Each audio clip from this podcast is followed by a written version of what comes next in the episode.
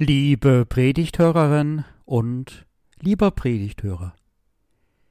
Der Predigtext für heute an Karfreitag ist kurz. Es ist ein Bild, das Bild vom Kreuz. Heute predigt uns das Kreuz.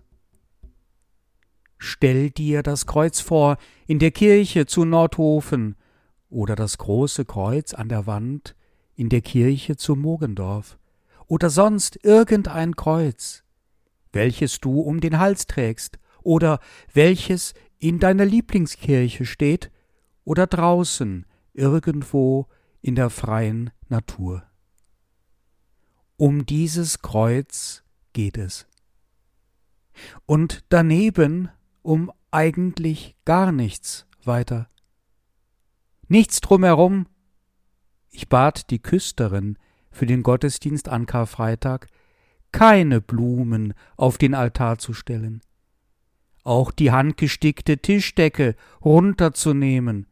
Und dann haben wir uns überlegt, ob überhaupt Kerzen drauf gehören an Karfreitag? Wahrscheinlich nicht. Nichts außer dem Kreuz, nichts anderes. Warum so wenig am höchsten evangelischen Feiertag? Keine Blumen, gerade jetzt nicht?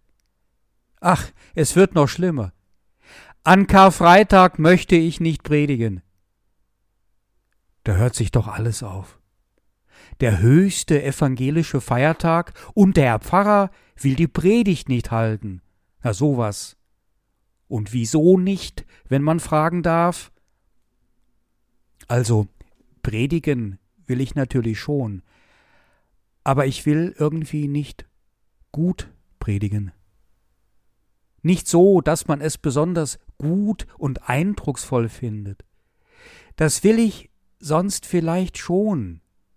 Von dieser Eitelkeit bin ich womöglich nicht frei. Ja, normalerweise freue ich mich, wenn die Leute nach dem Gottesdienst denken, Gut hat er gepredigt, unser Pfarrer.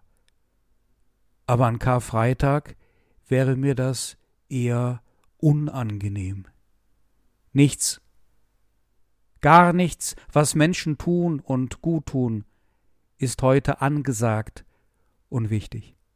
Nichts kann sich sehen lassen oder hören lassen. Das wäre alles ganz und gar eitel, unverschämt. Heute zählt nichts anderes als das Kreuz. Und mit diesem Kreuz zählt die Erkenntnis, dass wir Menschen im Grunde nicht viel zustande bringen, stolzer sind, als wir es sein sollten, und schon gar nicht die Welt retten können. Angesichts des Kreuzes muss alles menschliche Tun verstummen. So wie die Orgel in der Kirche. Gut, dass wir nicht singen dürfen in der Corona-Zeit des Lockdowns, ausnahmsweise gut. Alles menschliche Tun ist eitel, schwach. Der Mensch an sich fragwürdig, unbeholfen. Nichts, was die Menschheit zustande bringt, hat in Wirklichkeit Bestand, so dass man sich darauf ausruhen könnte. Lasst uns lieber reden über unsere Unfähigkeiten, über die Kriege, die wir Menschen führen und einfach nicht aufhören können damit, weil es in der Welt keinen Frieden gibt. Im letzten Jahr waren es 29 Kriege in der Welt. Trotz Corona dann eben mit Mundschutz töten, Befehle entgegennehmen, getötet werden. 29 Mal wie viel Tote? In wessen Namen? Der Rüstungsindustrie? In Deutschland ist das mit der Rüstungsindustrie ein einträgliches Geschäft. Die Menschen schaffen es nicht, Frieden zu halten. In der Welt nicht und was für das private Glück womöglich noch schlimmer ist. in den eigenen vier Wänden oftmals auch nicht, obwohl wir eigentlich alle den Frieden wollen, zumindest angeblich. Wir üben Raubbau an der Natur. Es ist ein Jammer, wie schnell die Natur sich erholt in dieser Corona-Zeit. Ein Jammer. Dass es in der Welt Städte gibt, in denen die Menschen jetzt zum ersten Mal, seitdem sie dort leben, die Berge sehen. Weil die Luft sauberer wird, haben sie eine bessere Aussicht. Da muss erst ein Virus kommen und unser Leben bedrohen, ehe wir ein wenig unsere Bedürfnisse zurückschrauben, und das auch nur gegen großen Widerstand, und schon atmet sie auf, die Natur unterholt sich wieder, ja, und dieser Coronavirus, da sind wieder einige aufopfern für andere, die lieber verleugnen und sich das sehr leicht machen. Und wieder welche sind ganz klug und machen noch ihr Maskengeschäftchen dabei. Heute wollen wir uns das mal eingestehen, dass es nicht so weit her ist mit dem menschlichen Vermögen und dass eine ganze Menge schief läuft in dieser Welt, weil wir Menschen es vermasseln Oh nein, nicht nur die Politiker und Politikerinnen, die bösen anderen. Nein, nein. Wir dürfen gerne heute auch zu uns selber gucken, zu dem Mist, den wir verzapfen, den Schwachsinn, den wir tun, die Fehler, die wir begehen und dann auch noch meinen, wir wären so toll dabei. Es beschwert sich auch keiner, er habe zu wenig Verstand abbekommen man beschwert sich nur, man habe zu wenig andere Sachen bekommen in seiner maßlosen Egozentrik. Manchmal lasse ich auch den Talar weg beim Gottesdienst an Karfreitag. Als ich einmal eingeladen wurde, einen Gottesdienst zu halten in einer sehr schönen, großen, barocken Kirche, da war die Erwartung groß. Aber mein Talar habe ich nicht angezogen, weil ich keine Freude hatte an dieser Pfarrerherrlichkeit. Und da löste ich auch Enttäuschung aus. Ja, da war ich auch eitel. Seht her, ich setze ein tolles Zeichen. Wie man es macht, macht man's verkehrt. Ja, das ist auch so eine Karfreitagseinsicht. Mit dieser Einsicht ist man schon auf einem ganz guten Weg. Du machst es nicht so gut, wie du denkst. Du eitler Mensch, lass es lieber, dich herauszuputzen. Es ist nicht so viel Glitzerndes dran an deinem Lametta. Heute tut nur Gott. Der einzige, der etwas Gescheites auf den Weg bringt. An diesem Karfreitag. Das ist sein Tag. Und darum ist es unser höchster Feiertag, weil es sein Tag ist, weil wir die Klappe halten und uns in Sack und Asche packen angesichts dessen, der uns das Kreuz zeigt. An Karfreitag wird Jesus von Nazareth an das Kreuz genagelt und stirbt einen grauenvollen Martertod. Dabei werden lange Eisennägel durch die Gelenke geschlagen, damit sie im Holz stecken bleiben. Aber durch die Gelenke führen auch viele Nervenbahnen, so dass dies irrsinnig schmerzhaft ist. Der Tod tritt bei einer Kreuzigung manchmal erst nach mehreren Tagen ein. Es ist ein Erstickungstod. Der Körper sackt nach unten und die Lungenflügel werden zerquetscht. Der Impuls ist dann, sich mittels des durchbohrten Fußes abzustützen, um das Leiden zu verlängern, das wiederum sehr schmerzhaft ist. Das Zertrümmern der Schienbeine, und die damit verbundene Unmöglichkeit, sich abzustützen, ist dann wie eine Erlösung. Ja. Wenn es darum geht, wie man Menschen am besten quälen kann, da laufen andere Menschen zu Höchstformen auf und das setzt der Fantasie keine Grenzen. Das ist heute noch genauso wie früher. Über Jesus ist eigentlich gar nicht viel zu sagen. Er erleidet seinen Kreuzestod so wie die anderen auch, muss mit ansehen, wie um seine spärlichen Kleider gefeilscht wird, hat Durst, macht sich noch Gedanken, wer sich um seine Mutter kümmert, die das Ganze mit ansehen muss, wie schlimm, und fühlt sich vor allem ganz und gar von Gott verlassen. Das Matthäusevangelium berichtet davon in seinem 27. Kapitel ab Vers 31. Eli, Eli, lama asabtani. Mein Gott, mein Gott, warum hast du mich verlassen? Und dann stirbt Jesus nach einem letzten lauten Schrei.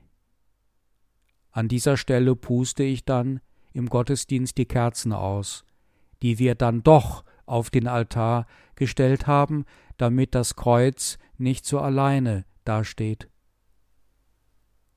Manchmal muss ich dann auch weinen. Und einige Gottesdienstbesucher weinen mit. Wir weinen dann mit einem Auge darüber, dass Jesus auf so grauenvolle Art gestorben ist. Und mit dem anderen Auge weinen wir, weil wir Menschen so sind, wie wir Menschen nun mal sind. Was tut Gott da? Oder ist er wirklich nicht da? Weil er sich verkrochen hat oder sich zurückgezogen hat, weil er vielleicht sauer ist? Immerhin zerreißt der Vorhang des Tempels. Und es heißt auch, es sei finster geworden plötzlich. Kann er nichts tun? Weil er nicht will oder die Macht nicht hat? Oder kann er nichts tun, weil es ihn gar nicht gibt? Es gibt da einen sehr geheimnisvollen Text in der Bibel, im Alten Testament. Der Text ist vor vielen Jahren geschrieben worden, seither von vielen klugen Leuten durchforstet worden, und dabei wurde sein Geheimnis noch immer nicht richtig gelüftet, und seine Tiefe kam noch immer nicht vollständig zum Vorschein. Er findet sich im Propheten Jesaja. Es ist ein Teil aus dem 53. Kapitel, die Verse 1 bis 10. Da heißt es, Aber wer glaubt dem, was uns verkündet wurde? Und an wem ist der Arm des Herrn offenbart? Er schoss auf vor ihm wie ein Reis und wie eine Wurzel aus dürrem Erdreich. Er hatte keine Gestalt noch Hoheit. Wir sahen ihn, aber da war keine Gestalt, die uns gefallen hätte. Er war der allerverachtetste und unwerteste, voller Schmerzen und Krankheit. Er war so verachtet, dass man das Angesicht vor ihm verbarg. Darum haben wir ihn für nichts geachtet, für wahr. Er trug unsere Krankheit und lud auf sich unsere Schmerzen. Wir aber hielten ihn für den, der geplagt und von Gott geschlagen und gemartert wäre. Aber er ist um unserer Missetat willen verwundet und um unsere Sünde willen zerschlagen. Die Strafe liegt auf ihm, auf dass wir Frieden hätten.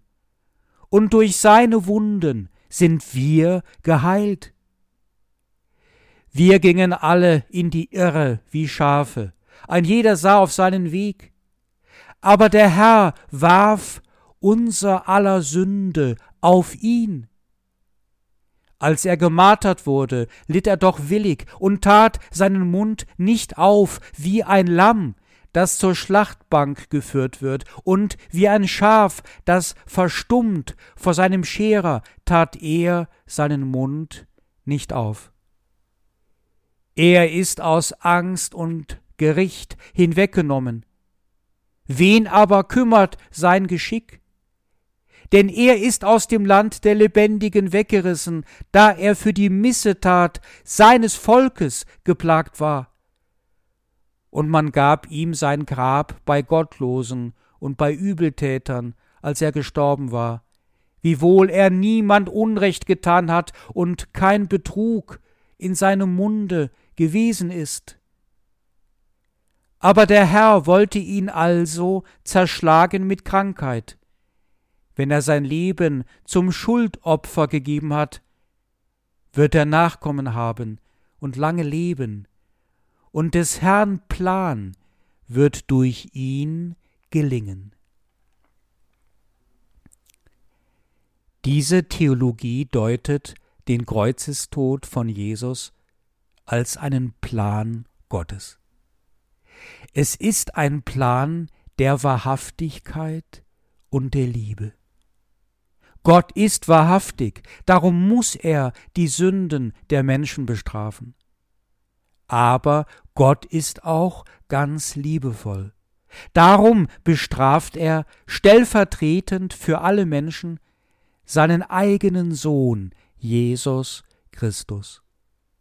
An diesem Karfreitag bis er ihn zu Ostern auferstehen lässt und ihn aufnimmt in seine Herrlichkeit.